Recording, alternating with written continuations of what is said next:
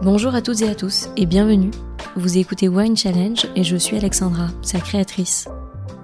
Depuis 2018, je sillonne les villages champenois pour partager avec vous les discussions sincères qui naissent de mes rencontres passionnantes avec les vigneronnes et les vignerons de Champagne.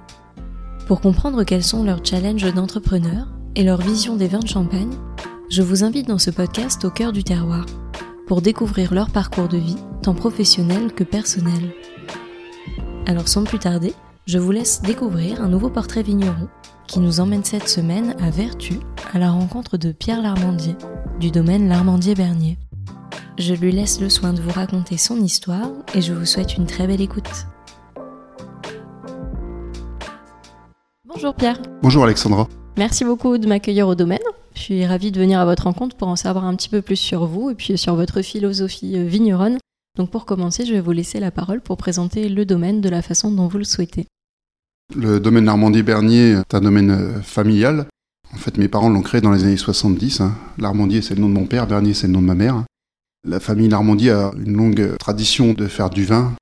On pense qu'on est au moins la huitième génération. Donc ils ont toujours euh, fait du champagne. Mais ça se passait pas à Vertus, ça se passait à Cramant, à l'époque. Et du côté de la famille Bernier, mon grand-père euh, vendait ses kilos euh, par l'intermédiaire d'une coopérative. Donc euh, mon père a repris ses vignobles donc dans les années 70. Malheureusement, il est décédé assez rapidement en 82 quand j'avais 18 ans. Et donc ma mère a poursuivi le domaine avec courage. Et moi j'ai continué mes études. Et je suis revenu sur le domaine en 88, après avoir fait une école de commerce. Puisque quand mon père est décédé, j'étais en prépa, ma mère a décidé de me laisser continuer mes études. Et depuis, le domaine donc s'est un petit peu agrandi. Donc maintenant, il fait une petite vingtaine d'hectares sur la côte des Blancs. Donc euh, à peu près deux tiers autour de Vertu et un tiers autour de Cramant et Aville. Comme on est dans la côte des Blancs, on a forcément beaucoup de chardonnay. Mais Vertu a une histoire de pinot noir, donc on a à peu près 10% de vignobles en pinot noir, de vieilles vignes de pinot noir sur le terroir de Vertu. On a quelques pinots gris. C'est un cépage qui m'a toujours un peu intrigué, donc euh, j'en ai entreplanté dans des vieilles vignes de pinot et on a une petite vigne plantée intégralement en pinot gris. Et sur les autres cépages, à chaque fois qu'on replante une vigne, on en met une dizaine de chaque euh, vieux cépage pour essayer de les appréhender. Pour l'instant, on les appréhende pas trop bien. Nous, on passe beaucoup dans les vignes avant les vendanges à déguster les baies. Et quand on tombe sur ces cépages-là sans trop regarder, euh, ça nous fait drôle parce que c'est vrai qu'il y a des acidités quand même fortes. C'est vrai que par rapport au réchauffement climatique, il y a peut-être quelque chose à voir, mais pour l'instant, nous, on trouve qu'ils sont avec des acidités très fortes.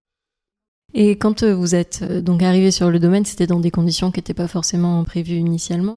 Quel était votre état d'esprit et comment vous vous êtes senti euh, à l'époque? Est-ce que vous aviez plutôt peur ou est-ce que vous aviez des doutes?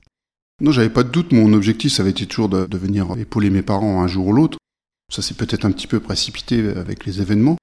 Mais la chance que j'ai eue, c'est que ma mère m'a donc laissé faire mes études. Je pense que les études que j'ai faites, j'ai peut-être pas appris grand-chose sur la vigne, mais surtout ça m'a appris à m'ouvrir l'esprit et à toujours regarder autour et ne pas s'enfermer sur soi-même. Et quand je suis revenu, donc j'ai eu la chance de rencontrer des gens qui nous ont emmenés découvrir ce que pouvait être la vraie expression d'un terroir, parce qu'à cette époque-là, en Champagne, l'assemblage dominait, il fallait surtout qu'il n'y ait pas une tête qui dépasse, que d'une année sur l'autre, ça se ressemble, et surtout, dès qu'il y avait des identités fortes, on considérait ça comme un défaut. Donc moi, à l'époque, ce qui m'avait aussi choqué avec euh, Sophie, ma femme, c'est que comme les bouteilles les, qui étaient vendues les plus chères, c'était quand même des expressions de terroir. Il y avait Claude Duménil qui était un peu connu et Vieille Vigne française de Bollinger. Alors qu'on nous bassinait avec les assemblages, et, là, euh, des bouteilles un peu exceptionnelles, c'était un terroir bien identifié, bien typique. Donc ça, ça nous a un peu interrogés. Mes parents faisaient des champagnes euh, tout à fait raisonnables, mais avec les évolutions des techniques onologiques et aussi les évolutions culturelles, on allait vers des blancs de blanc euh, fins et élégants, mais des fois, l'élégance, elle était tellement élégante qu'elle était un peu transparente. Donc, euh, ce qu'on s'est posé comme question, c'est comment retrouver un peu de la structure, un peu d'identité dans les mains. Et donc, c'est par des voyages en Bourgogne, en Alsace, où on a rencontré des vignerons qui avaient déjà plus cette notion de terroir dans leur histoire, et en plus qui étaient en pleine euh, mutation vers l'arrêt des herbicides, vers le bio, vers la biodynamie, vers toutes ces techniques qui pouvaient sembler quelquefois un peu hasardeuses. Mais on a eu la chance de rencontrer quelques personnes qui le faisaient d'une façon sérieuse et réfléchie. Et c'est là qu'on a eu le déclic pour faire évoluer le vignoble. Et le premier acte qu'on a fait, c'était vraiment arrêter les herbicides, c'était retrouver vraiment un lien entre le sol et la vigne, et vraiment que tout ça, ça communique. Et puis aussi arrêter un peu les fumures, on a évolué un petit peu vers une viticulture un peu moins excessive. Au début, ceux qui, ceux qui nous regardaient, nous regardaient un petit peu en disant, de toute façon, Pierre, euh, Tes vins, ils ont un peu plus d'expression, c'est uniquement parce que tu as baissé le rendement. Moi, je, pensais qu'il y avait un peu plus de choses, qu'il y avait aussi ces échanges avec le terroir qui étaient un peu plus importants qui donnaient aussi des expressions plus importantes. Mais c'est vrai que la baisse des rendements était aussi un élément important, mais qu'on n'a pas fait volontairement, qui sont arrivés parce qu'on a essayé d'utiliser des techniques un peu différentes. Et quand vous avez commencé avec ces méthodes plutôt tournées vers la nature, à l'époque, c'était quand même pas quelque chose de très courant. Comment est-ce que vous êtes formé à toutes ces nouvelles méthodes-là? C'était des techniques de bon sens, donc il n'y avait pas forcément besoin d'une formation. Moi, je pense que beaucoup d'échanges avec un groupe de vignerons avec lequel on échangeait beaucoup, plus ces voyages, plus quelques formations, c'est vrai, un petit peu plus techniques, surtout sur la bio et la biodynamie. En fait, tout ce qu'on faisait, il n'y avait rien vraiment d'innovant. Il fallait racheter des charrues, donc ça c'était compliqué, mais bon, ça se trouve. Au début, on n'a pas bien maîtrisé. C'est vrai qu'on a un petit peu blessé les pieds. Maintenant, j'espère qu'on les blesse moins. Mais c'est quand même des techniques un petit peu plus compliquées à maîtriser. Après, mettre moins d'engrais et du coup avoir moins de pourri, euh, c'est simple à comprendre. Quand il y a trop d'eau, avoir de l'herbe. Quand il n'y a pas trop d'eau, en avoir un peu moins. Ça, c'est l'expérience qui forge, parce que ça, on peut pas l'apprendre. Il y a des choses de bon sens, mais à un moment donné, on pense que euh, des fois, on a peut-être été un peu trop loin dans ces techniques d'enherbement, et on, a vu nos vignes un petit peu baisser le nez. Donc on a essayé de, compenser, on a fait des ajustements tout le temps. Et vraiment j'insiste, c'est qu'en plus, euh, après ce groupe de vignerons, début des années 90, on a réussi aussi à rentrer dans des groupes de vignerons français, en dehors de la Champagne, où là c'est vraiment, ça a été des expériences complètement enrichissantes, où eux ils étaient déjà plus aboutis, bon quelquefois un peu excessifs dans le côté euh, vin nature, mais c'est des gens aussi qui ont redressé la barre maintenant. Et j'insiste, les échanges, moi c'était toute ma vie. C'est rencontrer un vigneron, discuter avec lui, lui poser les deux trois questions que j'ai derrière la tête et puis après la discussion fait qu'on arrive à d'autres sujets et à la fin en une soirée on a fait l'équivalent d'un mois de formation c'est incroyable et de par euh, ce qui s'est tragiquement passé dans, votre famille par rapport à votre père, vous avez du coup eu moins le temps d'échanger avec lui et de partager des moments en cave ou, aux vignes. Est-ce que c'est un regret pour vous ou est-ce que vous pensez que vous avez quand même appris en l'observant malgré tout? Déjà, quand j'étais gamin, j'étais toujours avec lui, même si c'était plutôt un côté pratique qu'un côté échange, parce qu'on travaillait tous les mercredis. Il fallait aller à la cave ou aux vignes. L'été, il fallait aller aux vignes. il y avait quand même une petite expérience euh, qui a été transmise. Mais surtout aussi, la chance que j'ai eue, d'un point de vue purement technique, c'est que mon père avait des bons ouvriers. Donc pour tout ce qui était vin et cave, voilà, la technique de base, ça marchait bien avec eux. Après, je les ai fait évoluer aussi, même surtout dans les vignes où là, c'était difficile à comprendre pour eux. Ils se sont dit, c'est un petit jeune un petit peu bizarre, mais il va pas nous emmener dans le mur, je pense. Mais malheureusement, c'est vrai qu'avec mon père, j'ai pas pu échanger tout ça. C'est tout. D'un autre côté, j'ai eu plus de liberté, donc euh, j'essaye de contrebalancer tout ça en me disant la liberté que m'a donnée ma mère. Peut-être que si j'avais eu mon père, ça serait pas passé comme ça, parce que j'ai eu des réactions dans notre entourage qui ont montré que c'était pas considéré comme quelque chose d'intéressant à faire, tout ce qu'on faisait. Et quel était le point de vue de votre mère à l'époque, justement sur euh, cette idée de partir euh, sur la biodynamie, la bio? Ma mère, elle était très heureuse que son fils vienne l'aider. Et comme c'est son fils, c'est forcément le meilleur. c'est bien, c'est sûr. pas très objectif, mais ça marche quand même. non, puis en plus, ça s'est pas trop mal passé pour nous. Donc euh, voilà, malheureusement, elle est descendue aussi assez rapidement. Mais je pense qu'elle avait une confiance euh, forte. Même si de temps en temps, elle me freinait. Euh, mais c'était plus d'un point de vue financier qu'elle me freinait. Mais je pense que c'était aussi, à l'époque, il fallait prendre des risques. Et là, elle n'était pas prête tout le temps à les assumer, mais on s'engueulait le soir et le lendemain matin, elle me dit Ouais, t'as peut-être raison. C'était bon. et quel est le meilleur conseil qu'elle vous ait transmis? Ma mère, c'est surtout de regarder ses enfants, de faire quelques remarques, mais surtout de leur faire confiance et de jamais entraver ce qu'on voulait faire. Et aujourd'hui, donc, vous travaillez avec vos enfants Qu'est-ce que vous avez envie de leur transmettre et est-ce que vous vous sentez prêt aussi à transmettre ce que vous, vous avez bâti euh, toute une vie? Du fait de ce qui nous est arrivé, je me suis persuadé qu'il fallait toujours que je le prépare. D'un point de vue purement euh, économique et du point de vue de mes enfants, on a voulu qu'ils aient la formation qu'ils avaient envie de faire. Moi, ce que je leur ai dit, c'est de ne pas revenir trop tard parce que la vie d'un vigneron, elle est courte. Quand on a fait 30-35 millésimes, c'est le maximum. Enfin, pas le maximum, on peut en faire 40, mais disons pour évoluer, il faut quand même, euh, on fait qu'un millésime par an. C'est ça qu'il faut qu'il se rappelle. Donc il faut quand même qu'il revienne assez tôt pour euh, déjà avoir l'énergie, parce que moi je pense que j'ai un peu moins d'énergie que ce que j'avais à l'époque. Et si vous voulez faire quelque chose, euh, ça prend un peu de temps. Donc euh, au début, il ne montrait pas trop de signes d'intérêt plus que ça. Et puis tout d'un coup, un mois avant, Arthur nous a dit que dans un mois, il revenait alors qu'il travaillait chez Chanel à Paris. Donc ça nous a fait un peu drôle, mais on a été très contents, donc on s'est adapté. Donc là, maintenant, ça fait 5 ans. Et Georges, lui, il est ingénieur aéronautique, il travaillait chez Safran dans les drones. Et il nous a dit six mois avant qu'il allait venir avec son frère. Et puis leur frère aîné a décidé de ne pas venir travailler avec nous. Donc les choses se sont faites d'une façon volontaire. Arthur, ce qu'il m'a dit, il m'a dit bon, pendant cinq ans, on écoute ce que tu dis, et puis au bout de cinq ans, on commencera à apprendre. Et là, on est la cinquième année, donc il faut que je m'attende à des choses. Mais bon, moi, je suis prêt à accepter, il n'y a pas de problème. Qu'est-ce qu'ils auraient envie de changer, à votre avis? Ils n'ont pas envie de tout changer parce que ah, déjà, ils ont été élevés dans cet esprit-là. Et je pense qu'ils adhèrent quand même à ce qu'on fait. Donc euh, après, c'est peut-être plus de précision, aller un peu plus loin dans certains domaines, dans la vinification. On est passé de l'inox, euh, maintenant on est tout en, foudre en bois et puis quelques fûts. Là, on discute sur euh, la forme des foudres, la grosseur des foudres.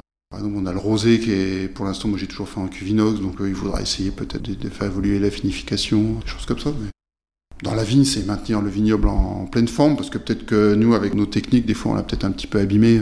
Donc maintenant, ils ont quand même pas mal de boulot dans le vignoble pour le maintenir en forme. Et donc aujourd'hui, vous êtes euh, certifié en bio et vous travaillez en biodynamie. Quelle est votre définition de la biodynamie aujourd'hui? On est certifié en bio déjà depuis 2003, euh, hein, donc ça fait presque 20 ans. La biodynamie, c'est parce que la bio, à l'époque, ça me semblait un peu comme réducteur. On vous dit, euh, voilà, vous empoisonnez pas les gens, c'est très bien, mais c'est simplement vous garantissez que vous n'avez pas mis tel produit, tel produit. Pour moi, ça manquait un petit peu d'aller un peu plus loin parce que, pas si je l'ai bien expliqué au début, mais quand on a voulu évoluer dans toutes ces techniques-là, c'était pour le vin au départ. C'était pas forcément pour respecter un cahier des charges ou quelque chose comme ça. Donc la biodynamie, je pense, ça nous permet d'aller plus loin vers une meilleure compréhension de la vigne. Après, nous, on applique les préparats, donc on y croit, on n'y croit pas, mais nous, ce qu'on fait, c'est qu'on déguste les vins et on, on a l'impression qu'on gagne en précision, en finesse. Et pour moi, c'est vraiment ça. Je pense que comme on est plus proche de notre vigne, les actes qu'on pose sur la vigne sont, je pense, plus réfléchis en fonction de ce qu'on veut faire dans le vin. Et je pense que toute cette euh, exploration de, la vigne, ça nous permet quand même de cueillir des raisins en meilleur état, à la maturité qu'on a envie d'avoir. On vendange vraiment à la date qu'on a envie de vendanger. Je pense que ça, c'était une des évolutions très importantes de notre vinification. Et quand vous avez commencé, le climat et les conditions climatiques étaient différentes de celles qu'on connaît maintenant et elles vont être encore différentes pour les prochaines années à venir. Qu'est-ce que ça vous évoque? Est-ce que ça vous fait peur? Comme je le disais, toute ma vie, euh, c'était vraiment mon but de cueillir des raisins mûrs. Et maintenant, on se demande si on va pas des fois pas trop loin. Comme cette année, là, on avait choisi une date de vendange en fonction de la maturité de certaines de nos parcelles les plus précoces. Et normalement, on a une espèce de plafond dans l'augmentation du taux d'alcool. Et cette année, ce plafond-là, s'est pas appliqué, donc on a fait des vins un peu forts en alcool. Donc on se demande si on va pas faire évoluer le goût du vin. Après aussi, un point de vue technique, c'est que est-ce que les deuxièmes fermentations vont bien se passer parce qu'on va avoir des niveaux d'alcool plus élevés. Donc c'est vrai que là, ça fait 2-3 ans qu'on arrive à faire des degrés euh, qu'on n'a jamais fait. Mais on se sent obligé de les faire parce que quand on déguste les raisins, quand ils sont autour de 11, qui était notre objectif historique, euh, ça n'allait pas. Donc on vendange plutôt à 11,5 et des fois on fait des vignes à 12,5. Cette année on a fait une vigne à 13, ce qui n'était pas du tout notre objectif. Hein. Je sais pas ce qu'il faut faire hein, pour l'instant. Là, ça sera leur boulot, les enfants. Et est-ce que vous pensez qu'ils auront finalement exactement le même métier que vous d'ici 20 ans? Est-ce que le métier de vigneron n'est pas voué à changer? Mais déjà, ils n'ont pas le même métier que moi parce que euh, c'est peut-être prétentieux, mais bon, il y a quand même déjà un outil qui est bien construit, puis une maison qui est un peu installée. Donc eux, le problème, ça va être de maintenir. Ils peuvent progresser, je suis d'accord, mais aussi de, de, jamais trahir ce qu'on a fait, d'essayer de garder le niveau. je pense qu'ils ont l'air de bien partis, mais ça sera quand même un challenge. Et c'est vrai qu'il faut qu'ils affrontent toute cette évolution. Moi, cette année, on a eu comme le manque d'eau. On renouvelle un peu le vignoble, les plantations, c'est de plus en plus dur à gérer. Avant, les vignes, ça partait euh, tout seul, que maintenant, on voit les, plantations qui souffrent.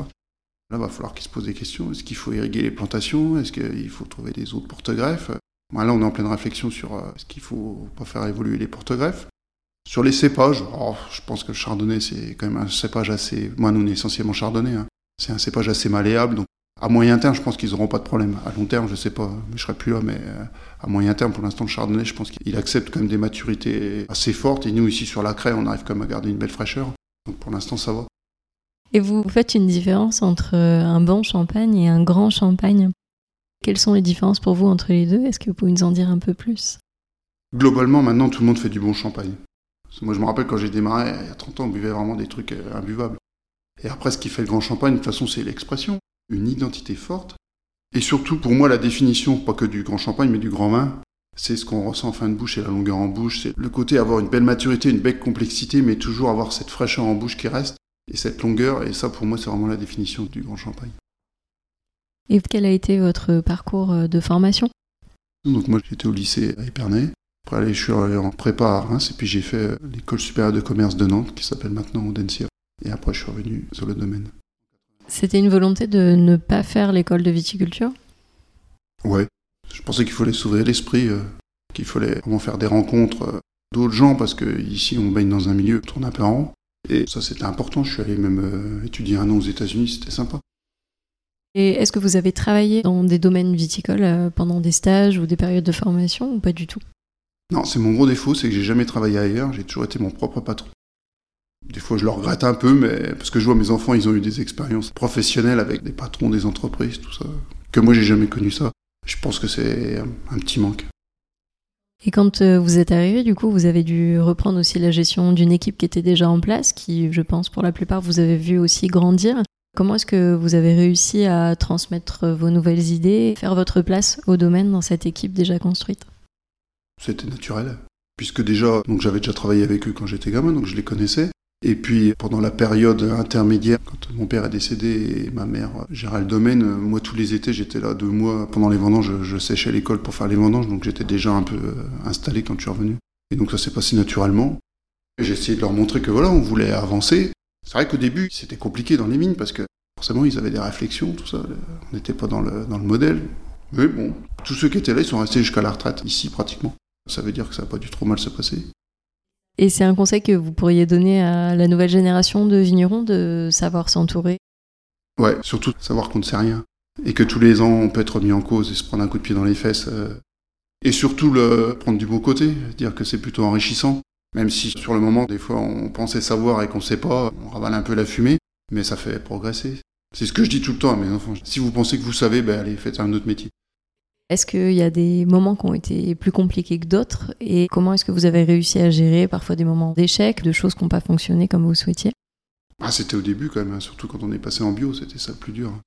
La partie travail du sol, si on maîtrise pas, qu'on se retrouve avec de l'herbe, c'est pas une maladie. Hein. L'année d'après, on rattaque, mais quand on a des attaques de mildiou et puis que a beau travailler, travailler et puis que ça veut pas y aller, même si nous on n'a pas vécu 2021 comme certains, mais moi je pense plutôt à 2007, 2012 et 2016. Et là, c'est vraiment, pour moi, je pense que c'était les trois années les plus dures, mais même quand on avait quelques échecs, on voyait qu'on en avait moins que la fois précédente, donc euh, ça voulait dire qu'on progressait. Et comment on arrive justement à garder cette philosophie-là, à se dire qu'on peut toujours faire mieux et qu'il ne faut pas s'arrêter sur un échec quand il y a quelque chose qui ne va pas, se dire que ça pourra être mieux? Je pense que c'est surtout de travailler avec la nature qui nous fait comprendre ça, parce que les vignes sont à l'extérieur, et voilà, le temps est imprévisible.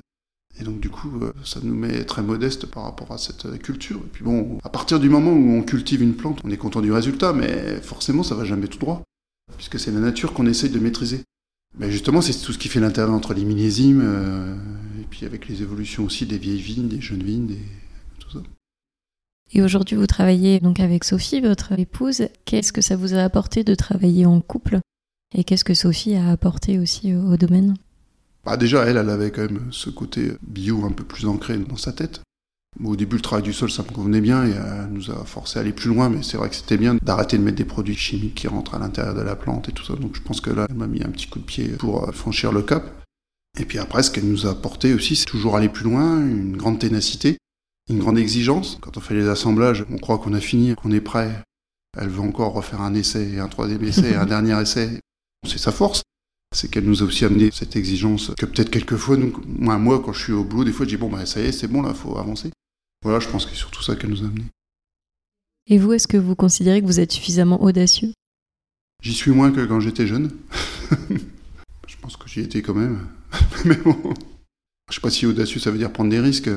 On n'a jamais eu peur. Peut-être qu'on a eu la chance aussi d'être en Champagne pour pas avoir peur, hein, parce que la Champagne, ça peut pardonner quand même les quelques petites erreurs qu'on fait, puisque la rentabilité est quand même suffisante. Mais bon, d'un autre côté, euh, c'est aussi la faiblesse de la Champagne, hein, c'est qu'il n'y a pas besoin de prendre de risques et d'être audacieux pour y arriver. Alors que quand vous êtes dans une région un petit peu moins prestigieuse, euh, plus dans le sud de la France, euh, si vous ne faites pas des choses exceptionnelles et audacieuses, ben vous rendez votre domaine. Donc c'est la force et la faiblesse de la Champagne. On a les moyens de faire ce qu'on a envie de faire, mais d'un autre côté, on peut se permettre de rien faire aussi. Et est-ce que vous seriez vu vigneron dans une autre région en France ou à l'étranger? Moi, je me serais bien vu plutôt à l'étranger c'est rassurant d'avoir tout le cadre de l'AOC et de toute la région qui est forte et tout ça, mais d'un autre côté, c'est des fois c'est un peu pesant. Et des fois, on pourrait faire des trucs, mais on peut pas parce que c'est la réglementation. Ma mère m'avait envoyé en Californie quand euh, mon père est décédé chez un vigneron. J'avais pas trop travaillé, mais j'avais regardé un peu ce qui se passait. Et c'est vrai que quand je vois ce que c'est devenu, tout ce qu'ils ont pu faire, ils sont libres totalement. c'est loin d'être rassurant, hein. c'est peut-être plus inquiétant, mais d'un autre côté, euh, je sais pas quoi penser parce que je suis attiré par ça, mais je suis aussi content d'être dans une, dans une région aussi prestigieuse que la nôtre. Et comment vous voyez évoluer la Champagne dans les prochaines années? Ce qu'on entend dire, c'est que tout le monde pense que le mouvement environ il est monstrueux, alors que quand on regarde en volume, ça représente pas grand-chose. Donc c'est très bien pour l'intérêt que les consommateurs portent à la Champagne, donc ça donne une, vision positive de la Champagne. Mais je pense que sur la qualité des vins, il faudrait peut-être quand même se poser des questions. Il faut arrêter de dire on peut pas faire autrement. Tout le monde peut, quand on veut. Et avant de conclure cet entretien, est-ce que vous pouvez partager avec nous votre plus belle expérience de dégustation? J'hésite hein, entre deux femmes, entre Père Rose et Ovette. Père Rose, surtout, on connaît la femme qui est toute fluide, toute discrète et des vins monstrueux qu'elle peut faire.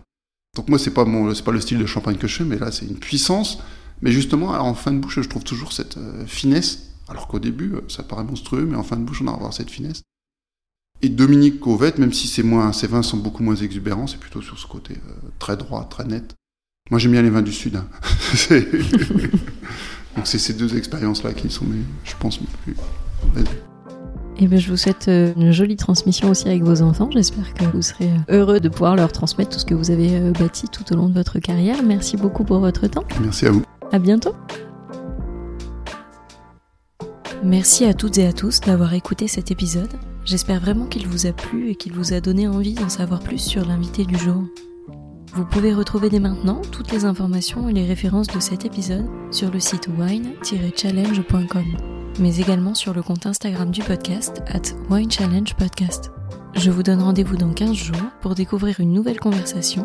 D'ici là, je compte sur vous pour partager vos épisodes préférés auprès de tous les amoureux du vin. Merci à toutes et à tous et à très vite.